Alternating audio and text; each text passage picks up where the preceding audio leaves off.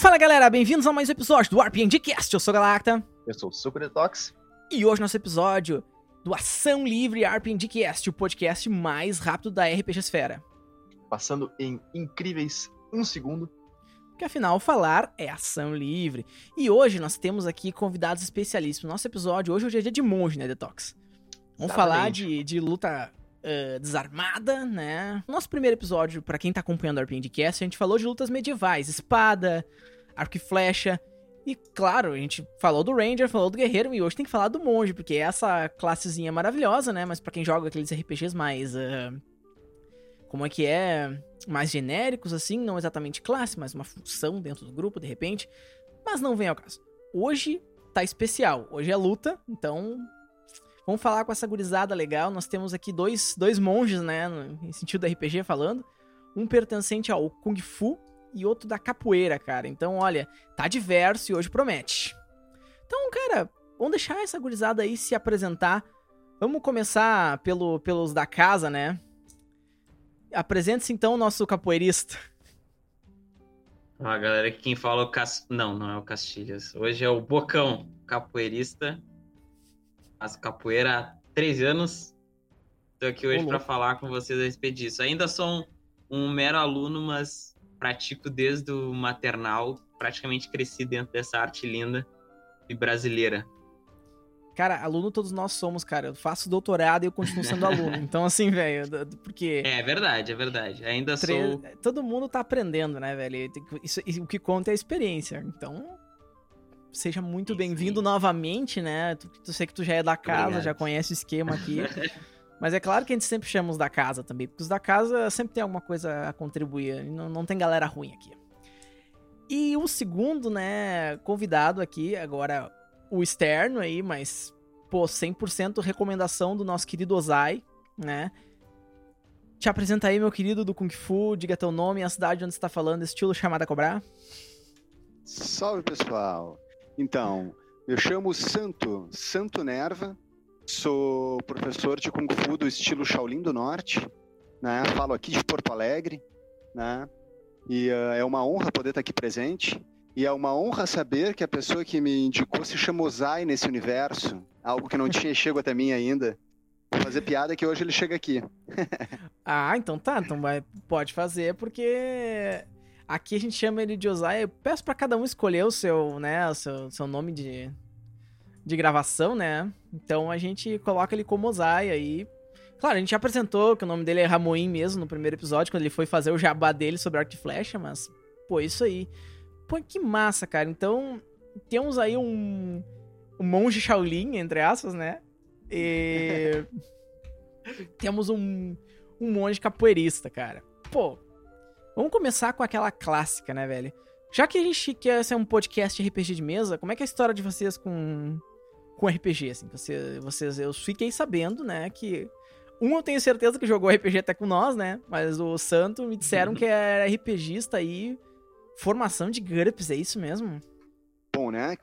Acho que foi a primeira grande escola depois dos livros-jogos das Aventuras Fantásticas, né? Aquele clássico, né? Aí me criei no GURPS Aí depois a gente vai migrando, né? A partir daí, Storyteller, depois o, o sistema que veio a todos dominar, o D20, né? Que tentou quase versão para todos, quase todos os universos.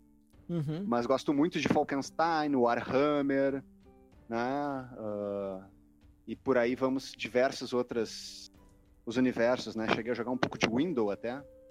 Essas loucuradas que a gente tem por aí. Pô, 100%. É. E que é o importante é que a gente, né, a gente olha o RPG, eu acredito, né, dos olhos da escola que a gente que a gente começou, né? Se eu for para pensar, eu e o Detox a gente começou no 3DT, velho. Saudoso 3DT, né, Detox? Jogávamos até no acampamento, né? A gente ia acampar com a nossa família um mês, né? Florianópolis, lá no, num camping.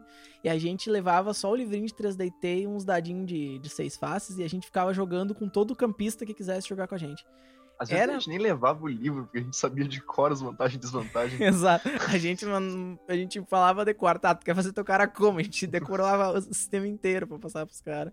E, e, é um ótimo sistema para introduzir, né? Então a gente começou no genérico, depois a migração pro GURPS foi natural, saca? O, o The 20 System joguei, joguei algumas vezes, né? Storyteller muito mais na, na adolescência, né? Primeira adolescência ali. E, velho, a gente olha os olhos com RPGistas genéricos, né? Mas é super divertido, né, velho? Então é, é, aquela escola diferenciada. E jogamos um cara aí pra dentro, né? Né, Bocão? Pois é, né? Baita sistema esse daí. Começou com um vizinho meu chamado Detox, que já veio falar assim, ô meu, tu conhece um tal de... Ainda chamou de RPG de papel, eu, eu lembro disso. RPG de papel, RPG de mesa. Tá bom, fui lá, joguei apresentou junto com o irmão dele, Galacta, o saudosíssimo 3DT. Fiz meu primeiro druida. O primeiro combo que eu descobri na minha vida, que foi cego e radar no 3DT. e que eu passei a tentar botar em todos os meus personagens, e por isso o Detox me odiava por isso. Ele Você mestrou minha primeira campanha, que durou uns dois anos, né, Detox? Eu, meu primo e ele. E Pato, depois eu encontrei disso... depois o livro escrito nessa campanha, velho. Coisa uma linda. campanha que jogamos dois anos e depois migrei pro GURPS, uma mesinha oficial com a galera que hoje vocês conhecem do nosso RPG e joguei yeah. até um pouquinho de, de D20 uma vez, mas cresci do 3DT, fui pro GURPS e hoje pós-doutorado em GURPS, como a gente gosta de dizer. a gente disseca esses manual de uma forma. É, chega a ser feio, né? Sabe mais que o Steve Jackson, velho. Segundo, e o Champante, com certeza, segundo os templates que eles botam nos livros lá, com um aproveitamento de pontos tão bom quanto a eficiência térmica da minha Nossa, casa. Nossa, chega a dar dor, tá chega a dar arritmia, aquelas, aquelas fichas de 250 pontos. É, tranquilo. Cara, que legal, velho. Mas então, vamos, vamos voltar pro assunto, porque hoje é artes marciais, né, velho? Ah, que, que coisinha divertida. Então, vamos começar com aquele clássico da artes marciais, né? Sobre mitos, cara. Mitos e verdades. Porque isso, é, isso é divertido, né? Pô, eu acho que o, o santo aí do, do Kung Fu deve ver. É professor, né, Santo? Isso? Isso mesmo, isso mesmo. Já sou professor formado já. Mas como, né, todos estão dizendo, e é uma verdade eterna dentro do Kung Fu e do mundo, né? Eterno aluno, né? Perfeito. E o que eu queria, né, saber de ti é que, assim, deve vir uma galera com uns mitos alucinantes do Kung Fu, né? O que que, que, que chega aí pra ti de, dessa gurizada aí que tá chegando no Kung Fu?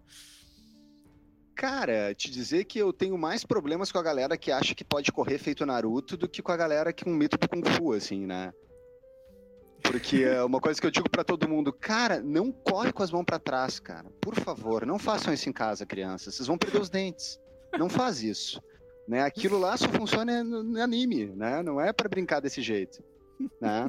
Mas ah, o, os mitos são porque a gente tem também uh, dentro do imaginário da questão muito chinesa que eles a, a cultura chinesa conta a sua história e os seus mitos, a sua moral, sem se preocupar ou pelo menos até um, na, na, pensando no, no, período clássico né, da China, sem se preocupar com a veradicidade, com, com verdade é o fato, mas sim com a moral dele. Né? Uhum. Então, tu descreve que um, uh, por exemplo, um guerreiro derrotou 50 mil homens, né? Não necessariamente ele tenha derrotado 50 mil, a questão é que ele era um guerreiro muito valoroso, muito poderoso, que derrotou muita gente. Sim. O resto é, né, é enredo geral, assim. Que nem uhum. tem os fatos do. os mitos do Ticum, né? Que inclusive é bem utilizado no RPG, né? A ideia dos pontos do Ki, né? Uhum. E aí que é bem trazido. Né? O Ticum, a energia interna, é uma questão real. Soltar Hadouken, não. Né? Aí a gente tem que lembrar, né? que isso são fatos, assim. Uma coisa é tu apagar a vela a um metro de distância, um metro e meio. Uma coisa é isso. Outra coisa é tu conseguir explodir uma parede, explodir os pontos vitais, que nem ali no, no Kill Bill, né? Troca uns cinco pontos, dá três passos e explode o coração. Isso é outros 500, né? Isso não é, não é bem por aí, né? Aqueles caras do fake martial arts que derrubam os caras só olhando para eles, né? Os cavalos. que vergonha, né? Que vergonha ali que Coisa... bate nessas horas, né? Aí os caras dizem, não, porque é louco aqui na internet os caras chamam esses loucos de monge do Kung Fu. Olha, que monge do Kung Fu, cara? O cara tá fazendo os caras do Kung Fu passar vergonha ali, né? Tipo, tô derrubando o cara sem me mexer. Olha como eu sou forte. É, é, é aquilo, né? Eu adoro Star Wars, até aí achar que eu uso a força são outros 500, né? é, é outro brinquedo. Não, perfeito. Ah, cara, legal. E, bah, então, com certeza o cara entra. Tem, tem gente que deve achar, entrando, achando que vai sair igual o. Igual o Jack Chan, assim, que vai sair fazendo as paradas, né? O Bruce Lee da vida, assim, vai sair, tipo. Sabe que uh, isso, isso é uma coisa que eu acho que, inclusive, o, o Cooper Bocão aí pode estar falando também, mas eu vejo muito que a gente tem gerações diferentes né, uhum. ao longo do tempo, né? Quando a gente pega, por exemplo, a geração que treinou, se formou na década de 70, início dos 80, eles tinham uma outra realidade de sociedade. Uhum. Né? Então, na verdade, a gente não recorria às instituições para mediar os nossos conflitos. Então, um cara batia no teu carro, tu ia lá e cagava ele a pau até ele te, até ele te pagar. Entende? Era, era um outro objetivo com o qual se buscava a arte marcial. Né? Tinha uma outra relação. É claro, né, a gente ainda existe realidades uh, que são muito violentas, que tu ainda tem uma, uma relação de físico de combate para manter a tua segurança, proteger o teu meio, a tua família. Uhum. Ainda existem esses espaços, mas são muito menos. A cultura aceita muito menos isso. Hoje em dia, inclusive, tu vai arranjar muito mais problemas se tu quiser resolver as coisas na porrada do que se tu abrir um processo contra o cara ou algo do tipo, né? Tem que saber relevar esse tipo de geração do que que busca.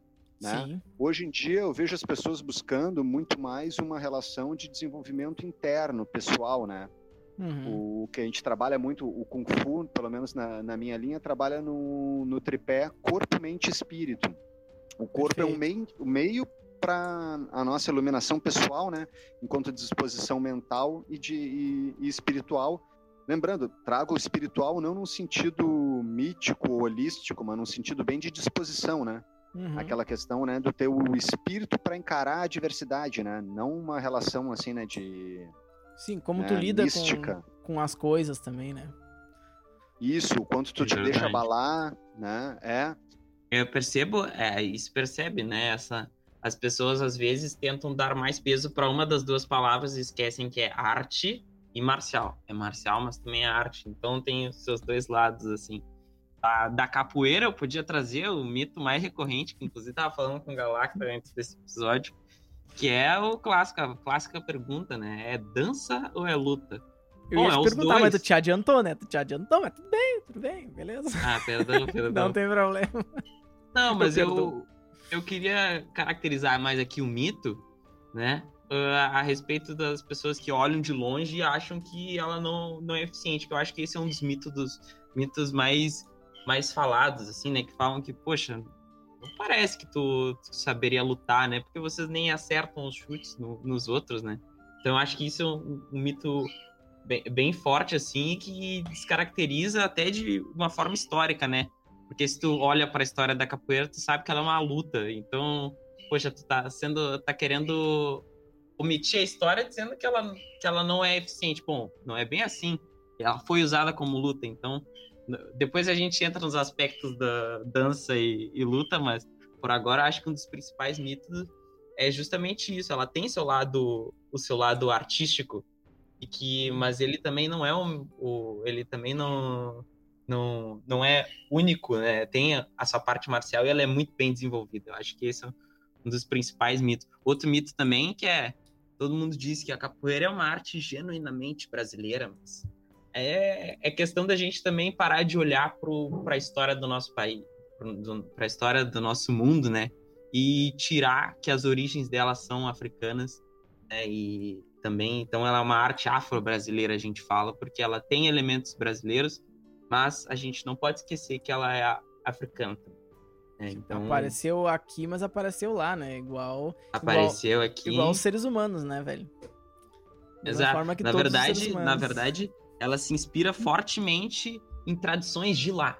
E veio para cá como uma forma de, de resistência e querer perpetuar essas relações.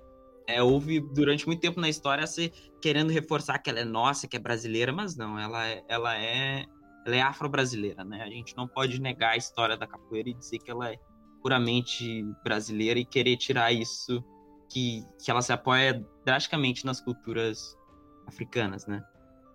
origem. Perfeito, perfeito. Pô, muito massa. Então, cara, vamos aproveitar o ganchinho social, né?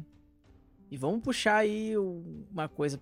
Pô, uh, Santo, tu, tu disse que a gente, na nossa conversa anterior aí, que tu trabalha com jovens em vulnerabilidade social, né?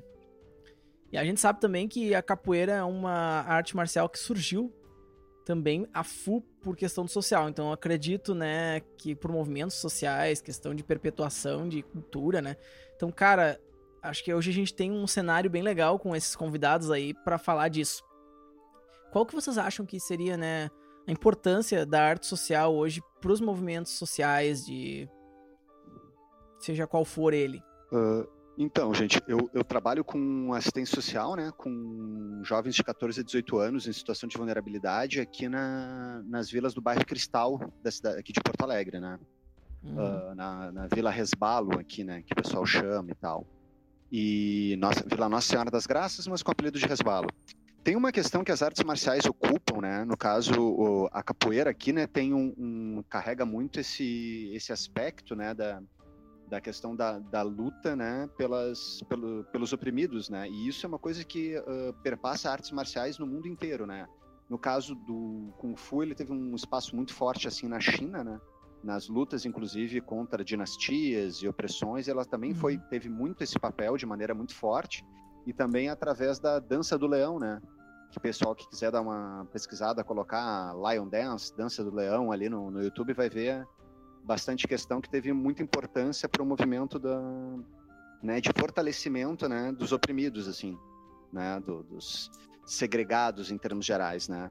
A arte marcial, assim como já o Bocão comentou, né, ela tem esse aspecto de nos, uh, nos fortalecer né, para enfrentar injustiças. Então, acho que ela está diretamente ligado aos povos mais oprimidos. Assim como ele disse, ah, a arte e o marcial. A gente tem que lembrar que a arte marcial, ela não é uma arte da guerra, ela não é um militar. A partir do momento que ela se desenvolveu com uma filosofia, com um ideal.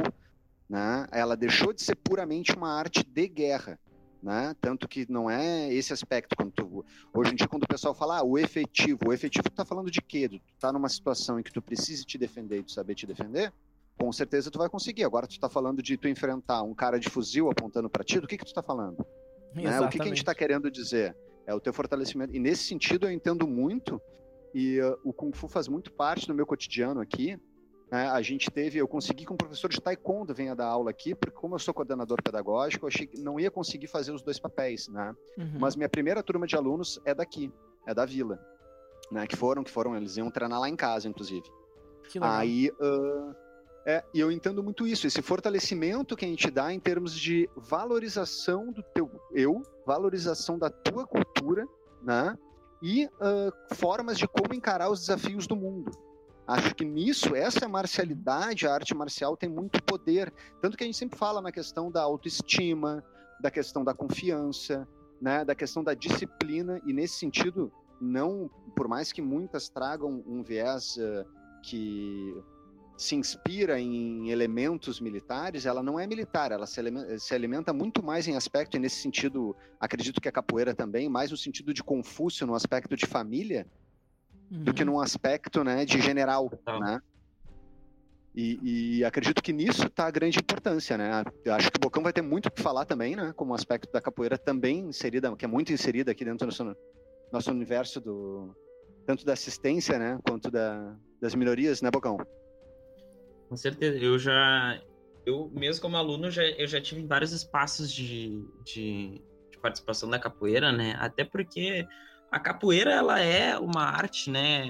Ela, ela surgiu de forma e quando a gente usa o, termo escravo aqui é no, não no termo de de, de, de, de a pessoa que foi que foi usada, oprimida, mas no sentido de resistência, né? Na capoeira tem essa tem essa essa inversão de olhares. Então é uma arte escrava, ela surgiu no, nos quilombos, ela surgiu na, nas senzalas e ela mesmo depois do período de abolição, né, aquela abolição aspas nossa, uh, muitas aspas, né? Muitas aspas essa nossa abolição, ela continuou sendo praticada majoritariamente de forma de, uh, ela continuou sendo praticada longe da sociedade, né? Tanto que ela foi criminalizada por muito tempo e ela é uma arte de periferia, ela é uma arte periférica, ela, ela surgiu nessa época. Quando ela começou a ganhar força na, lá em meados da década de 30, com aquela ideia de nacionalismo, de Vargas, de querer bom, a arte marcial, aquela ideia que eu falei para você, arte marcial brasileira, a capoeira, né? Que ela começou a ser vista por outros olhares, mas antes o estigma era muito forte e ainda é, né?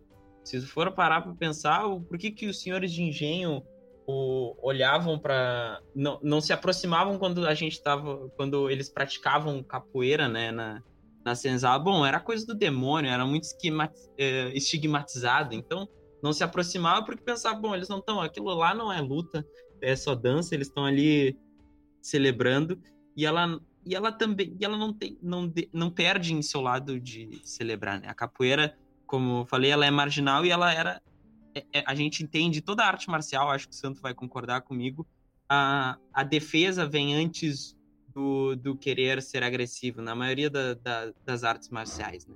Então é de saber se defender. Pratico capoeira porque eu não. Quer dizer, na época, né? Eles praticavam capoeira porque judô não chega até mim. Uh, as outras artes da época não chegavam até, até as periferias. Era a capoeira que era o jeito deles se defenderem e o jeito deles celebrarem também que era uma expressão de comunidade. É, a gente não pode olhar para a roda de capoeira só como uma expressão de, de, de, combate, ela é um jogo, né? Como a gente vive dizendo, é o jogo de capoeira. Então, ela, ela reúne uma comunidade para cantar, para dançar, para lutar, né? Então, e até hoje, a, a, se ensina a capoeira como uma forma de proteger um legado que é que é afro-brasileiro. É um, tu, tu, tu pratica capoeira para proteger uma história, entendeu? Para manter essa história que está vinculada com as periferias e a gente conseguiu um espaço legal hoje que, que consegue chegar em todo mundo, mas é um espaço nosso, né? é um espaço é um espaço afro-brasileiro que a gente tem que manter vivo para que a gente possa continuar ajudando, né? Então, nessa questão do assistencialismo, a capoeira ela tenta se inserir em todos os lugares porque ela é uma arte que surgiu nas periferias, ela não pode negar essa história dela e querer abandonar esse lado. Né? Esse lado que, que esquece da luta inicial dela, né? Então, e ela não, não eu diria, né? Ela não esquece disso. Né? A arte marcial, ela não é. Tu não tô ensinando aquela pessoa a lutar, eu tô ensinando ela a se um conjunto de valores, e a né? Reconhecer os valores, exato, os valores que, que vieram da, dessa base, né? Reconhecer a história, a história da, da, das suas origens, assim. Várias artes marciais têm muito essa pegada, né? Nem todas, né? Eu, ve eu vejo pessoal, por exemplo, de MMA, etc., que simplesmente é, é, aquela galera do efetivo, né? Acham que é só o que vale é porrada, mas. E, só que tem um monte de, de artes. A grande maioria das artes marciais, digamos assim, uh, puras, né? Que surgem como uma filosofia, a galera sempre coloca essa filosofia dentro, né? de para mostrar a origem, né? Para para geralmente realmente perpetuar a origem daquilo que é realmente muito legal. É, um ponto importante que a gente está trazendo é que é o seguinte, saber diferenciar um pouco o que, que é arte marcial e o que, que é esporte. Porque às uhum. vezes isso gera uma certa confusão, né? Quando a gente fala, por exemplo, MMA, ele é uma modalidade esportiva. Sim. Né? Ele está voltado para um, um esporte com determinadas regras, com determinada disposição. Embora né? o nome sugira que seja múltiplas artes marciais, né? Eles colocam assim é, como, como, nome.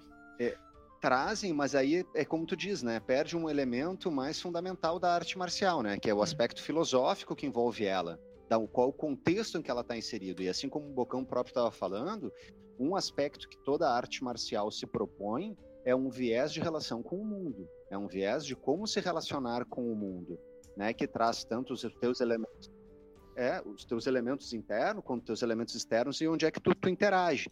E uhum. aí tu vai ter todas as formas de estar tá passando a tua ancestralidade, a tua cultura, aquilo que é o teu viés. Porque o pessoal também traz, quando fala o MMA e tudo, né? Ah, o efetivo, o, o, volta a questão, né? O efetivo contra o quê? Contra quem? Contra uhum. que tipo de situação? né? Porque o que existe, o próprio antigo Vale Tudo, né? Se lembra quando começou essa sim, pilha sim. do Vale Tudo? o que que aconteceu? Uh, durou aquela ideia dos 100 regras, foi só de início e morreu. Já morreu. Por quê? Porque para tu ter o desenvolvimento de um atleta, de uma profissão, tu tem que ter uma profissão que tu dure alguns anos. Tu não pode chegar lá e fazer uma semana, quebra o joelho e nunca mais vai treinar. Como é que tu vai sustentar tua família? Como é que tu vai viver? Não é esse o aspecto. Então, eles buscam regras, né? Que tu possa fazer lá a tua luta e tal. O Dana White veio do boxe, né? O Dana White, ele pegou aquela, a, aquela questão do do espetáculo do boxe e conseguiu jogar para esse outro universo. Tanto que tem as pesagens, um tem que prometer o outro, tu tem que fazer um enredo, tem uhum. que ter uhum. uma história, né? Tu tem que envolver, tu tem que vender um espetáculo. Imagina, tu vai pagar 500 reais, mil reais para ver um ingresso, para ver uma luta, tem que, tem que te envolver, tem que valer o teu ingresso. Né? Uhum. E aquele atleta, ele tem que se sustentar em cima disso. Ele é uma pessoa, né? Ele é um, um pai de família, ele tem uma, uma relação e ele tem que pagar. O pessoal, quando via muito, quando estava o Anderson Silva, né? Muito em, uhum. né, em voga, mostrando, cara, ele tem que sustentar a família dele. Ele tem que ganhar o dinheiro dele, tem que ter uma profissão que vai durar, né? Não existe essa preocupação. Então, nunca. É, né? Já tentaram mais de uma vez, na própria China, tem, a gente tem história de quando fizeram um grande campeonato de Kung Fu, começou a morrer os mestres tudo, eles pararam. Porque Sim, tá né? louco? O negócio surgiu como uma arte de defesa pessoal, possivelmente mortal, né? Se o cara aplicar todas as técnicas que ele sabe, a galera vai né? É, pega até mesmo, né? uhum. O pessoal da capoeira era famoso pela navalha no meio dos dedos, né? Era clássico. Aí tu pega, dá uma, passa uma navalhada no bucho de um, pronto, acabou. Não, esse cara não luta nunca mais. E aí, como é que vai desenvolver dentro disso? Né? É verdade. Tem essa questão do esporte é realmente uma coisa que às vezes acaba descaracterizando, né? Então, as pessoas olhando só para o lado. Muitas artes marciais, não é só as que a gente está falando aqui, mas muitas artes marciais têm esse medo de se aproximar do esporte justamente por descaracterizar a parte uh, filosófica, né? A capoeira, por exemplo, em sua origem, se for falar aqui, a gente tem o mestre Bimba, que foi um dos. Do, foi o, o primeiro a criar uma academia de capoeira no Brasil, e graças a ele que a gente atingiu a legalização da capoeira. E tanto que no início era a luta regional baiana, né? Que ele colocou para não botar capoeira, porque senão iam dizer que era crime. E começou a, a praticar de uma forma mais aplicada. O, o Bimba ele tinha muito uma visão de realmente efetiva capoeira de combate, mas ele não esquecia as, as, as partes tradicionais. Embora muitos capoeiras ainda não gostavam muito de, desse olhar mais de praticar só para acertar golpe. E Bimba, querendo ou não, trouxe muitos elementos por exemplo, o próprio os, os katas, que eram as sequências de capoeira, né? Que uhum. são os katas da capoeira, né? Que o Bimba pensou as sequências de Bimba. Então, que traz essa ideia de sequências de, de luta para uma ideia de aplicação mesmo, porque o Bimba ele via de um contexto de, de luta de rua, ele, ele fazia brigas de rua, inclusive tem relatos, né?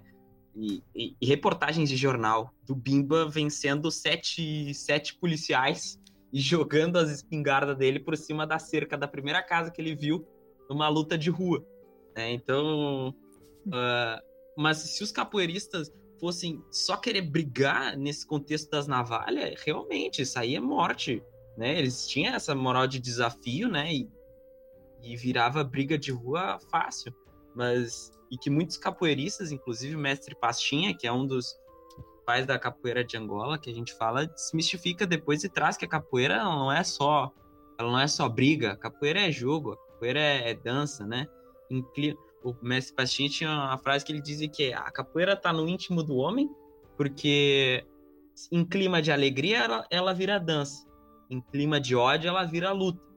O birimbau, as músicas, mas em briga de rua ele é uma foice de duas mãos. Né? Então. Que, que filosofia. Que massa essa frase, cara. Depois me passa, que isso aí é.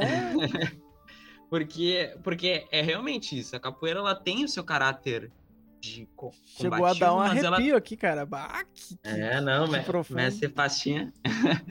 porque é bem isso, né? A gente não pode querer olhar só para a parte marcial e a, a marcial e esquecer a, a, a parte filosófica, né?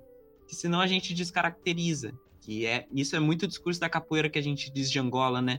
Que é mais mais tradicional e tenta remontar que a capoeira ela era usada tanto para praticar os movimentos de luta, mas ela também era um momento de celebração, de cantar músicas, de reviver as culturas dos seus povos lá da, da África, né? Que era um momento que eles tinham para para celebrar, tanto no quilombo. e depois ela se tornou, né, uma, uma tática meio de defesa dos quilombos. Existem Sim. também registros históricos de capitões e, e de capitanias dizendo, donos de chefes de capitania dizendo que era impossível derrotar um quilombo, que as guardas dele não paravam quieto, ele precisava de uma cavalaria montada para derrubar um quilombola. Que massa, né? É. A percepção gerada, né? Ah, Uhum. Ah, que legal, cara, que legal. Que Esse é isso. um aspecto importante que traz, né? Que é como é que tu aplica a marcialidade ao que tu vive, né? No caso, né? Quais são os conflitos? Que nem sempre o conflito é ali soco, né? Ali muitas vezes é a questão, como é que tu vai encarar uma discussão com a autoridade, uma reunião de trabalho, uma entrevista de emprego, ou até mesmo nas relações hum, de afeto, né? Os- as divergências que a gente entra, as discussões, como é que isso se como é que a filosofia da tua arte se relaciona com isso? Como é que ela diz que tem que ser a tua relação? E aí vem a questão muito do que ali o Bocão também trouxe, da arte de se defender, né? Vocês já devem ter visto, né? O ser humano tem muito disso, né? Quando ele se defende antes de saber o que está acontecendo, ele está atacando antes de saber o que está acontecendo, o diálogo não ocorre, né? Uhum. A pessoa já está se defendendo antes de ouvir o que está falando. Então ela já está te agredindo, te atacando, sem saber o contexto em que ela está inserida. O que está sendo dito, o que está ali, né? O que está acontecendo naquele momento, né? O que está se defendendo. Perfeito. É Exatamente. Tentar, né? E é é uma maneira meio bruta de lidar com, com as coisas, né? No final das contas. E. Pô, o diálogo é, é super importante, né, cara? Pra tudo, né? Até no RPG de mesa a gente. É que, é que nem é o famoso eu ataco, né? O que que tu faz? Eu ataco, mas o cara, eu ataco. Pô, então ataca, então. né? Nem quer conversar. E se, tu- se tu pudesse tirar alguma informação, etc., daquilo, daquela resolução de conflito, né? Pô, isso, isso é mega importante. E se a arte marcial exercita isso, pô, que tenham mais artistas marciais dentro do RPG de mesa, né? Pra ter menos eu ataco e mais, né, roleplay, mais coisas desse, nesse sentido, né? É, aí vem um conceito que eu acho muito legal, que é assim, a gente, eh, na origem, tinha o XP, né? Era o XP, então tu Sim. tinha que matar monstrinho para ganhar XP, né? Ainda, Aí né? conforme a coisa... Ainda tem, né? Ainda. Mas conforme a coisa foi evoluindo, a gente tem aquele conceito hoje em dia de milestone, né? Que é aquele conceito de tu resolver o problema. Não é necessariamente tu derrotar o inimigo, mas tu resolver o problema. E isso eu achei genial quando surgiu nas minhas mesas, porque eu passei a não precisar matar todo mundo. Eu pa- parei de pegar sanguinolência como defeito, como desvantagem para ganhar os pontinhos e ter que matar todo mundo, para começar a ter que resolver o problema. Então, tipo assim, não, eu Perfeito. posso não matar toda essa galera, porque eu vou ganhar o XP igual, vou evoluir depois no fim, do mesmo jeito. Claro. Eu, eu sempre dou pros jogadores no final do, da partida, né? É, cara, vocês ganharam tantos pontos, né? E eu dou os pontos dependendo de como que eles resolveram, como é que foi, qual foi a genialidade do conflito, a dificuldade em geral, né? Do que, que eles tiveram que fazer. Então, às vezes, eh, sei lá, o personagem nem lutou. Tem personagens assim, eu dou muito por interpretação, né? Numa mesinha que a gente tá fazendo aqui, o personagem do Zaralto, que é um outro colega nosso. eh, ele é simplesmente incapaz de lutar no, no momento, sabe? Ele tem medo, é uma pessoa sensível e quando vê uma luta se abaixa e bota as mãos na cabeça, cara. Pô, que é coisa mais difícil do que no meio de um combate, tu não ir atrás do cara pra tentar derrotar e ficar à mercê do teu inimigo. Pô, isso não é uma experiência, sabe? Então, bah, é, é interessante. Que vibe, né? Que, que a gente vai andando num assunto e chega em outro, cara. Pá, Uhum. Legal tu dizer isso. Eu tô, ah, eu acho genial isso, é- essa pilha. O... Tem uma campanha que eu tô jogando hoje de do quinta edição do D&D. né? uhum, Eu tô jogando com um clérigo que a moral dele é justamente essa. assim. Ele usa dois escudos, sim. né? E ele usa a manobra ajudar, né? No caso, ele, ele não ele não usa nunca um ataque, né? Ele só ajuda os outros em qualquer coisa que eles querem fazer, né? Uhum. Ele é aquele clérigo que eu resolvi, né, inspirar no conceito de o clérigo que todo grupo sonha em ter. Sim. né? O cara só cura, só cura e ajuda. Só, só o que ele faz. Full suporte. Full suporte, é isso aí. Aham, Total. Pô, massa, né, cara? É, é isso. Tem- diversos conceitos, né? É, a gente não pode esquecer, né, que essa, essa questão. Eu, eu não sei como é que é no, no Kung Fu, assim, né, mas o, a arte marcial, ela é ela é para ser uma prática com, dos dois, assim. Tu tem que res, respeitar teu oponente, né?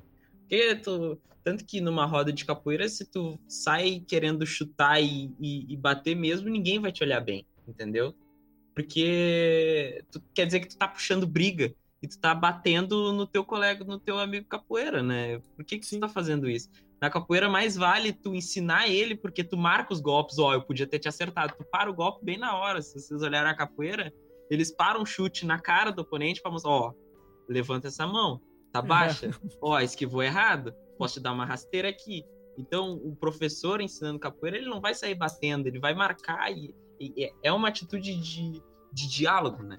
Outra frase que eu gosto muito, que eu já comentei até com vocês aqui, né, que as pessoas diziam pro mestre Bimba que capoeira vocês não se batiam, só, só o chute passava e não, ninguém acertava ninguém.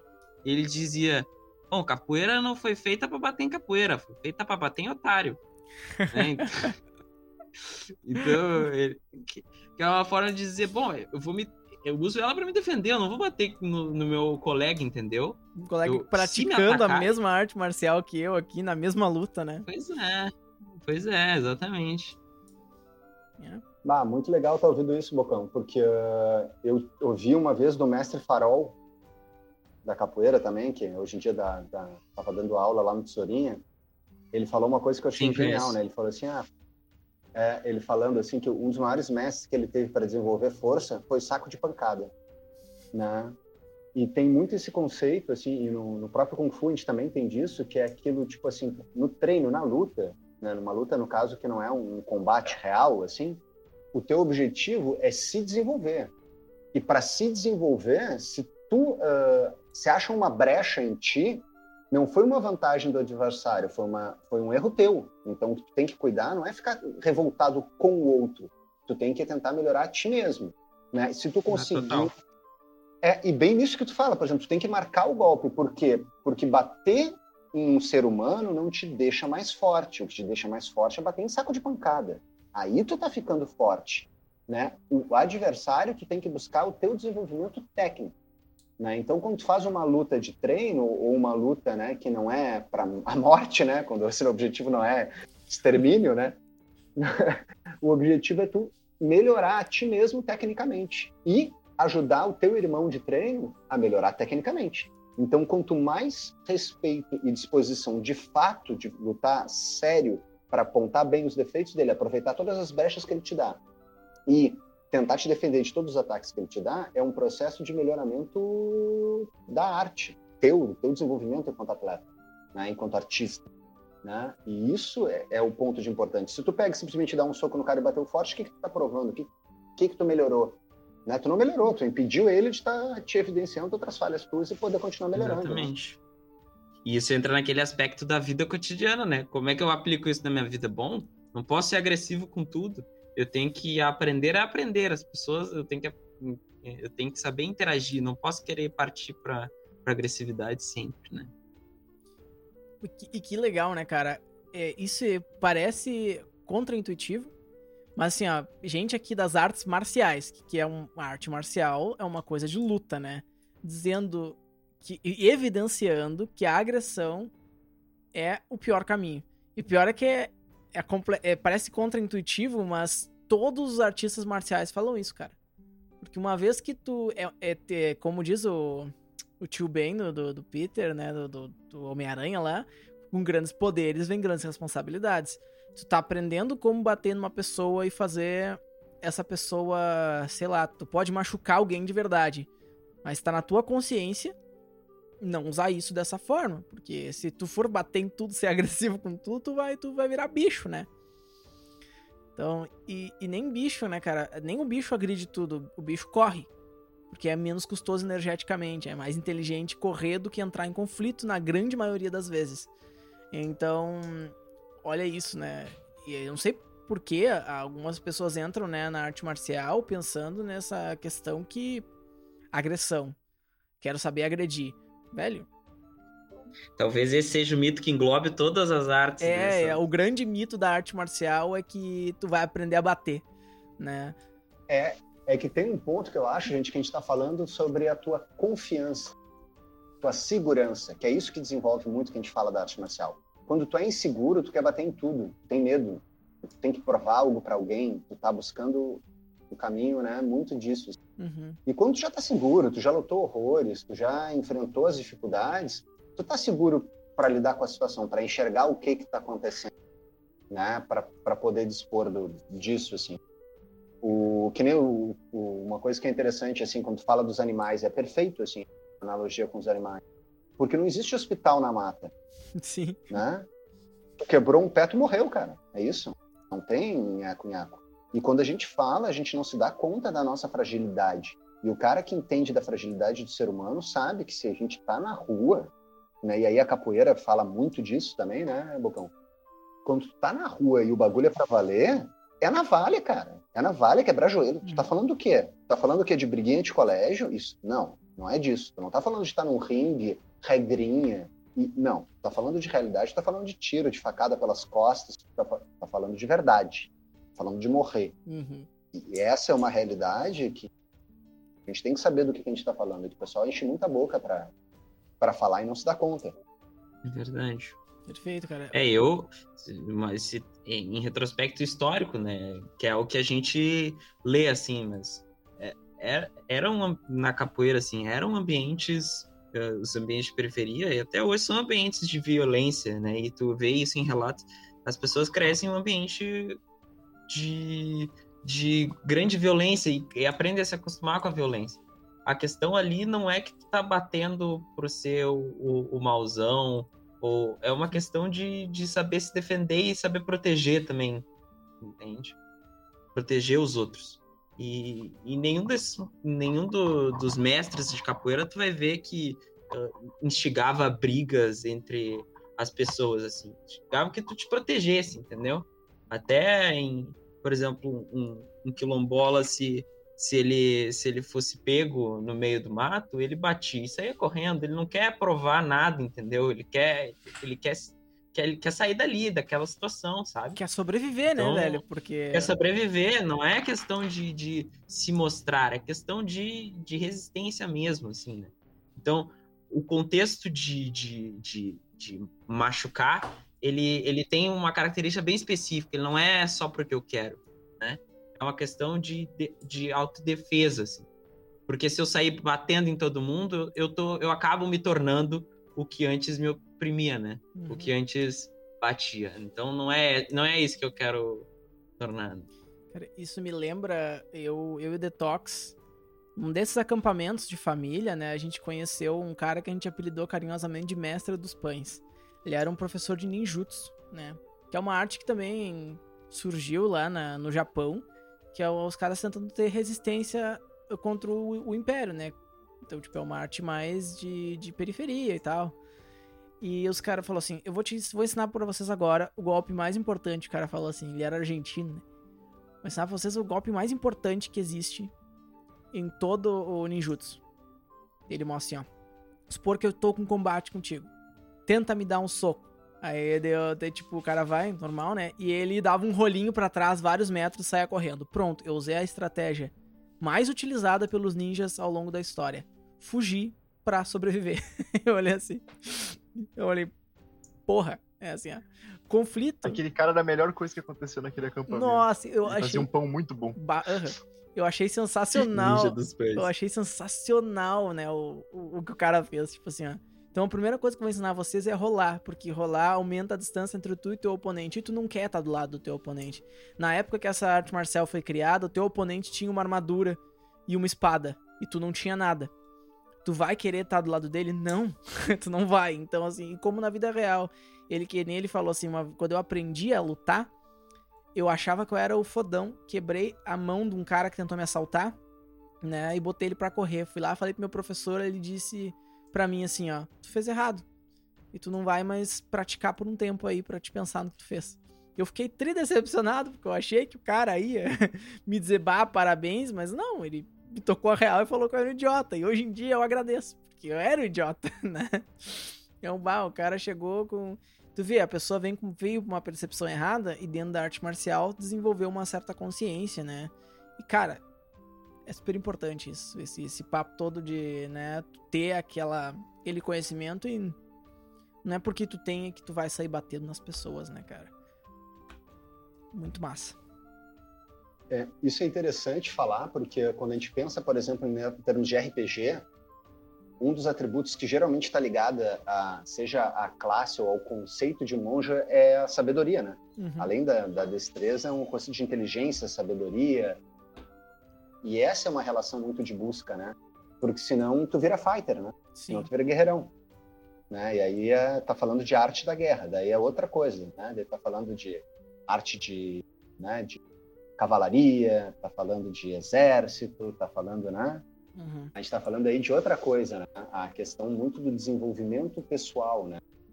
Da chama de iluminação, né? Mas de novo trazendo, né? Não de um aspecto místico, sim, né? Sim. Mas um aspecto de, de, se superar, né? Compreender mais, né? aprender. Aí a gente volta àquilo que a gente falou no início do, do, né? do podcast, né? Todos os eternos alunos, né? Sempre estamos aprendendo, né? Perfeito. Esse é um aspecto muito importante. Cara, é, é isso, cara. É lindeza. Vamos agora dar um twist aqui social, mas quase abrupto, mas nem tão abrupto assim, né? Que eu fiquei pensando, né? Artes marciais são ambientes que. Pô, eu não, eu não sei como é que é o pessoal da, de artes chinesas ou, ou da capoeira mesmo.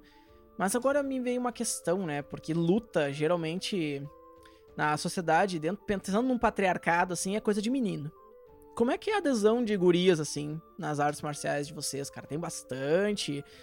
E tem algum tipo de preconceito inerente, assim? A gente perguntou isso pro pessoal também das artes medievais, né? Eles falaram que, embora tenha, coisa tá melhorando. Como é que é o...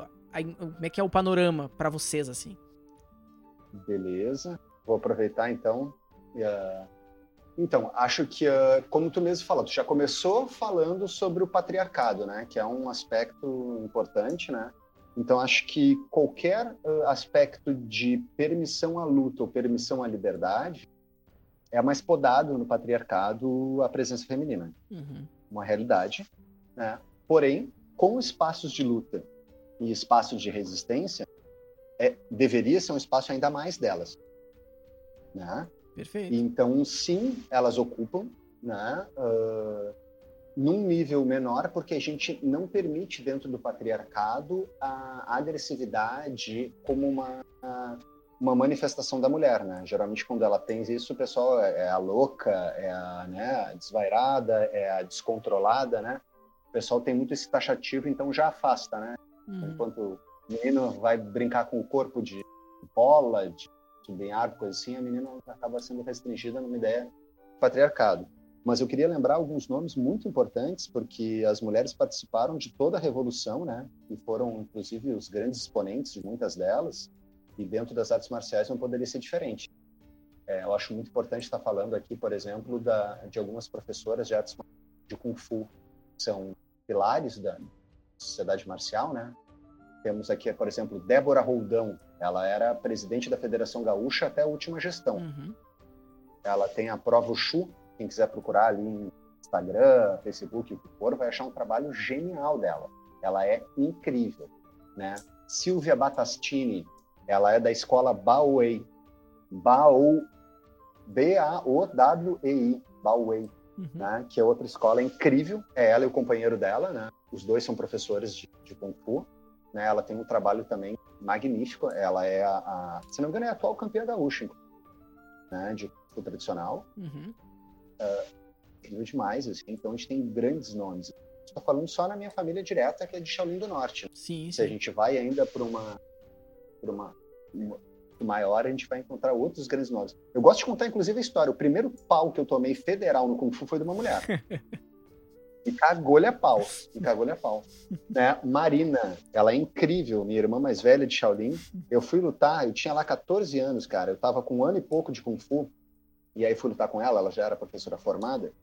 E no meio do, a gente chama da trocação, né? A luta em si, no treino, chama de Sanshou ou Sensor. Uhum. E aí eu tava fazendo tal, e numa dessas eu encostei no seio dela, cara. E, cara, aquilo para mim, assim, foi um choque.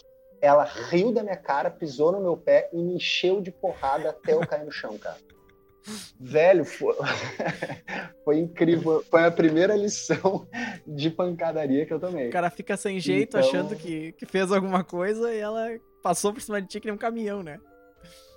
Cara, e aí eu entendi que, na verdade, o que que acontece, né? Muitas vezes numa trocação, tu tem que estrategicamente saber que tu vai abrir o espaço para ser atingido num ponto, e isso é proposital. Porque no momento que tu atinge aquele ponto, tu abriu uma outra brecha na, na, tua, na, tua, na tua postura, e aí tu acaba sendo caceteado de uma forma que tu não sabia. Então isso está muito dentro da finta, né? E foi o que ela fez comigo. Uhum. Foi o que ela fez comigo. Né? E que teve um efeito ainda maior porque ela olhou um gurizão ali e disse assim, não, vou tirar uma onda com esse guri. Sim. E... e foi uma lição incrível, nunca esqueci, né?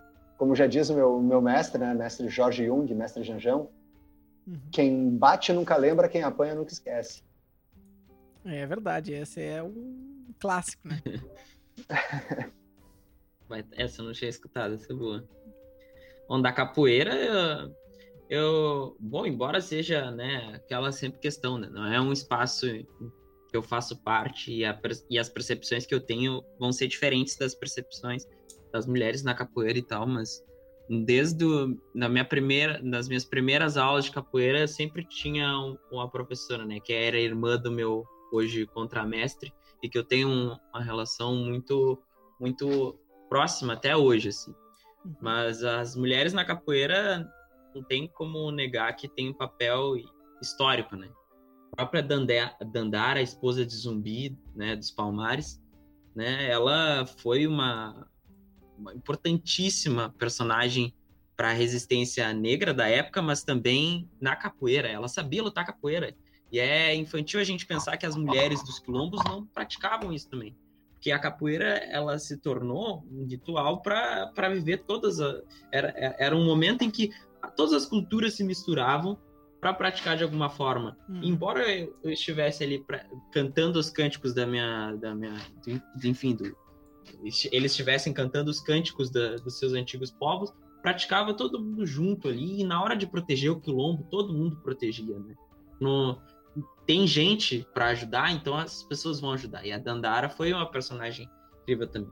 Tem outra que chamam que é a Maria dos Homens, tem várias e várias músicas na capoeira, que, que também é muito conhecida por ser a, a esposa de um grande capoeirista lendário também, que envolve histórias mitológicas em volta dele, que é o Besouro, que ela também tem relatos de que ela enfrentou 12 homens sozinha, e são histórias que se cantam até hoje na, na capoeira, assim, como uma forma de trazer esse feminino. É claro, né? Como a gente não pode negar que existe marcas do machismo né, em todos o, os ambientes assim. E tu vai ver certas horas, às vezes certas músicas que podem ser lidas de uma forma ruim, mas eu vejo hoje que as, esse movimento das mulheres na, cap, na capoeira não se não, não se tem mais tanto eu não vejo uma relutan um medo de entrar assim. parece que tudo é, é bem incluso embora hoje numa academia tu vá olhar é basicamente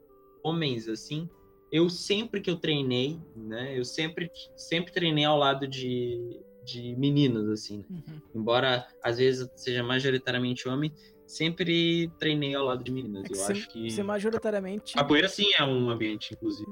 Ser majoritariamente homens é uma questão cultural, né? Que a gente ainda não conseguiu desenraizar da nossa cultura, né? As mulheres não procuram a capoeira porque desde a de que elas nasceram, elas são instruídas, é que nem o Santo falou, a uma questão de uh, mulher não pode ser agressiva, mulher não, não faz isso, mulher não faz aquilo, que é uma grande besteira, né? E aproveitando um gancho divertido que o, que o Bocão falou, que ele falou a, a Maria dos Homens, né? Que, e o Santos também tinha dito isso. Às vezes as alegorias, né, é muito mais a mensagem do que o negócio. Talvez ela não tenha derrotado 12 homens, mas ela é um representativo de que da força que as mulheres têm ao longo da história dentro da arte marcial. Isso é, por si só é muito legal. É, é mais legal do que até do que se fosse verdade. Eu não sei, né? Eu meio que nem disse, é uma história mitológica, né? Mas a gente emprega isso como, uh, como uma lição de que todo mundo tem, né? a capacidade de chegar lá e fazer de, e realizar aquele feito, independente de sexo, gênero, posição, social, isso é uma, né, uma é um milestone assim que todo mundo pode atingir. Muito legal, cara, muito legal mesmo. Show. E, e nesse sentido também, né? Uh, elas são muito mais aptas a enfrentar dificuldades e a perpassar, né? Barreiras do que a gente. Né? Aquela classe Total. uh, passa por dores, passa por frustrações e tá lá, vai lá, forte, vai. E eu não digo isso para romantizar esse papel, porque eu acho uma bosta, na real. Uhum. Né? Mas é reconhecer essa habilidade, né? Sim. E a gente, cara, machuca o dedinho e corre pra mãe, né? Uhum. Aí é. Eu, eu tinha. Então é. eu, eu postei uma frase bem interessante no, no Instagram do RPNG no Dia da Mulher, né? Que é que é bem legal, assim, que é ser mulher, desafiar o cânone todos os dias, né? Pra provar para as pessoas ser digno de algo que tu já é, né? Então, é isso. Mulher, mulher é, é um bicho muito mais resiliente, né? A gente é chorão mesmo, em toda razão. Então não estamos acostumados a estar, né? No âmbito de, de estar sendo oprimido pela sociedade. Enquanto as, as minas estão aí há tempo, então, na luta, né? E é bem isso. Cara, fantástico. Já estamos aí com quase uma hora de, de, de turno, né, Detox? Tô pra tentar curar meu, meu, meu compatriota aqui e melhor continuar logo. É isso aí.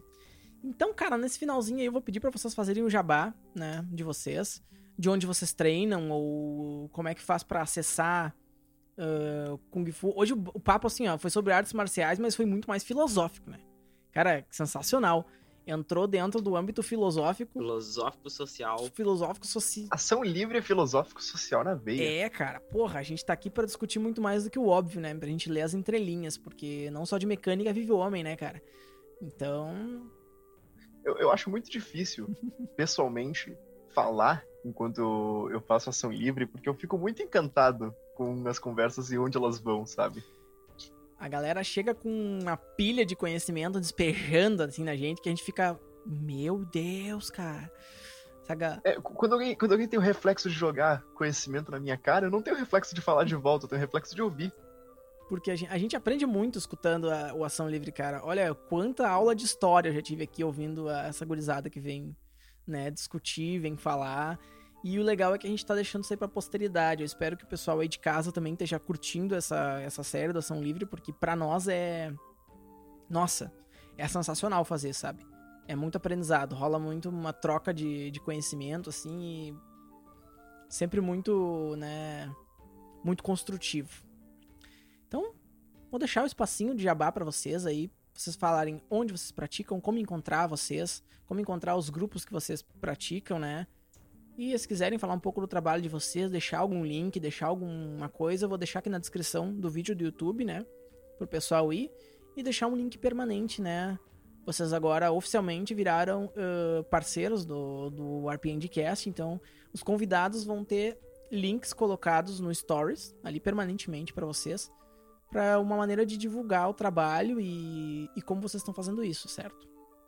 Então é só passar Pode ser o link do, do grupo que vocês participam, do, do grupo que vocês dão aula, né? Enfim, deixa o link ali e a gente deixa. Falem aí. É, é o espaço de vocês. então tá, vou. Eu, como fiel aluno, né, do, vou aqui falar do meu contramestre, que eu treino com ele, bom, desde que eu era eu sou desde pequenininho na, na capoeira, cresci na capoeira, graças ao meu contramestre, contramestre cabeça aqui de Porto Alegre, do grupo Muzenza. Ele toca academia Rasteira na Fome, é o nome. E ele há anos já tem envolvido aqui na capoeira do Rio Grande do Sul, contramestre muito conhecido dentro da Muzenza. E eu sou muito grato a ele, tudo que ele me ensinou, então aqui hoje o Zabá vai para ele. E principalmente, gente, para quem está estudando isso no período de pandemia, o Cabeça ele toca um projeto há anos de assistência social. Justamente foi o que deu o nome na academia, Rasteira na Fome.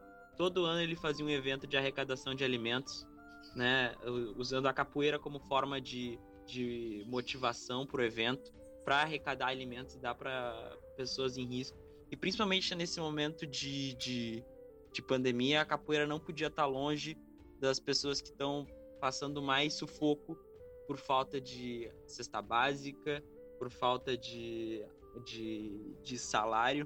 E o Cabeça tá com um projeto muito legal, que é de arrecadação de dinheiro. Ele arrecadação de dinheiro para comprar cestas básicas e ele vai distribuir aqui nas comunidades carentes de Porto Alegre. E ele está fazendo praticamente todo mês. Então, fica aí, eu vou deixar o link do, do perfil dele, onde ele divulga os vídeos da distribuição de cesta, cestas básicas. E ajudem, gente, porque a gente não sabe a falta que, que faz uh, para as pessoas que estão realmente precisando, né? A cesta básica nesse, nesse período. É uma ação assistencial, mas ela tem muito seu valor e a capoeira não pode esquecer nada de onde ela veio. Então, por isso, é um movimento de capoeiras, mas também da comunidade, todo mundo que se identifica para ajudar essas pessoas. Como Cabeça bota em todas as, as, as os vídeos do, do de, divulgação do projeto, né? Quem não vive para servir não serve para viver. Então, por favor, deem uma checada lá no trabalho do contramestre e venham treinar. Ele tá fazendo treinos também online. A distância tem treinado com ele na quarentena. Quem sabe vocês não conseguem treinar comigo aí. Então. Que massa. Vou anotar é essa daí também. Tô só com as frases hoje. tá, bom, tá, tá, tá produtivo. Show! Muito legal, muito legal. Eu vou aproveitar então, né? Vou aproveitar essa, esse gancho do, do Bocão para estar tá falando, né? Antes de tudo também desse, porque a gente está passando por um período muito difícil, falar do meu trabalho de assistência social da Casa de Nazaré, Centro de Apoio ao Menor, uhum. onde o uh, o Ramoim. É engraçado pensar, né? Alguém com o nome de Ramoim não precisa de apelido, né, cara? Mas, Mas ele, tem, e ele tem vários, né? Isso é, isso é divertido. É, eu aqui próprio chamo ele de, de arqueiro verde, né? Uhum. né? Oliver, eu chamo ele de Oliver às vezes. Aí uh, o, a, o, trabalho que a gente faz também é muito nesse sentido também, de atualmente de cesta básica também, a gente tem dado aula ainda individual e online, então peço o pessoal também dar uma atenção muito para isso, né? Quem está em condição está sabendo que assim quem está sem condição está numa situação muito ruim, uhum. né? Então essa, esse movimento de cesta básicas é, é, é, é, lindo, né? E importantíssimo, né? Uh, meus parabéns, né? Um abraço muito forte ao, ao, ao contramestre, né? Que está fazendo todo esse trabalho, né? Porque uh, é realmente é, tá fazendo muita diferença. Eu vejo na pele aqui do pessoal assim a gente faz um movimento aqui também de entrega de cesta básica, mas tem vários tipos de doações que a gente está podendo fazer, né? Uhum. A gente atende desde os zero até os 18 anos aqui na instituição e é muito foda. E aproveito também para estar tá deixando daí agora para falar do meu trabalho enquanto Kung Fu, né? Uh, a minha escola é a John Tao. Eu vou deixar o link aqui tanto do Instagram quanto do Facebook para estar tá me procurando. Uhum. John Tao significa caminho do meio, né? Que a ideia é justamente, né, o caminho do equilíbrio e o caminho mais rápido para se chegar onde se quer. Né? O caminho de foco, direcionamento e equilíbrio. Né? E harmonia, no caso, entre nós e o mundo. Né? Que é o como eu vivo, né? É o que eu acredito e o que eu ensino em todos os âmbitos, né? E que eu aprendo também cada vez mais, né? Algo que mestre Jorge Jung, né? Mestre Janjão me ensina. E atualmente estou dando aula só online, gente. Estou num modelo particular, né? Estou abrindo turmas. Em breve vou estar abrindo turmas coletivas, mas por enquanto estou só no particular. Uhum. Né? E eu espero muito estar tá conhecendo bastante gente. Lembrando, né, também quem quiser procurar o, o, meu estilo de Kung Fu, a minha família é bem ampla, família Shaolin do Norte, só colocar Shaolin do Norte Porto Alegre, ali vai achar um monte de gente, entre elas essas mulheres magníficas da que a gente pôde falar aqui, né? E mais uma galera que é foda pra caramba aí. Então, queria agradecer muito também aqui o pessoal, né, aqui do podcast pelo convite né? Foi muito importante para mim poder estar participando. Nossa, o prazer foi nosso, cara. Olha, essa aula de história, o Ação Livre, os convidados agradecem a gente, mas quem tem que agradecer é a gente, cara, que o conhecimento, o input de conhecimento que a gente recebe é de outro mundo. Aqui não tem convidado ruim, cara. Só só a magia top, Rogerinho. Não tem tem ninguém de, de baixo nível aqui, velho. de baixo nível já chega os apresentadores, né, Detox? Vou nem falar, velho. Eu só tô aqui absorvendo. Estamos, com certeza, saímos seres humanos melhores depois de, de um episódio como esse, cara. Não tem dúvida. Não tenho dúvida. Cara. Muito feliz de falar sobre capoeira aqui. Estava esperando o momento do, do Galacta e do Detox chamarem, ah, eu cara, gosto muito é o, de falar O nosso bar do capoeirista, cara. Não tem como não chamar, velho. Tu é o nosso bar do capoeirista. Né? Bah, um dia eu vou contar pra galera sobre o meu bar do capoeirista. que personagem sensacional.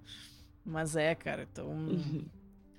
muito obrigado para vocês, cara. Lembrando assim que esse episódio, como sempre, é um oferecimento da Tribo Arquearia aqui de Porto Alegre, onde o Ozai barra Moim barra. Como é que é? Oliver barra Arqueiro Verde, com todos os seus infinitos uh, apelidos da aula de arquearia online também. não sei se atualmente agora na Bandeira Preta, né? Dando aula no Parque Marinha, com toda a segurança possível. Não sei se ele tá fazendo isso ainda, né? Então temos que confirmar com ele aí, mas o oferecimento tá aí, o link da tribo tá aí, porque a prática online ele também continua fazendo, né?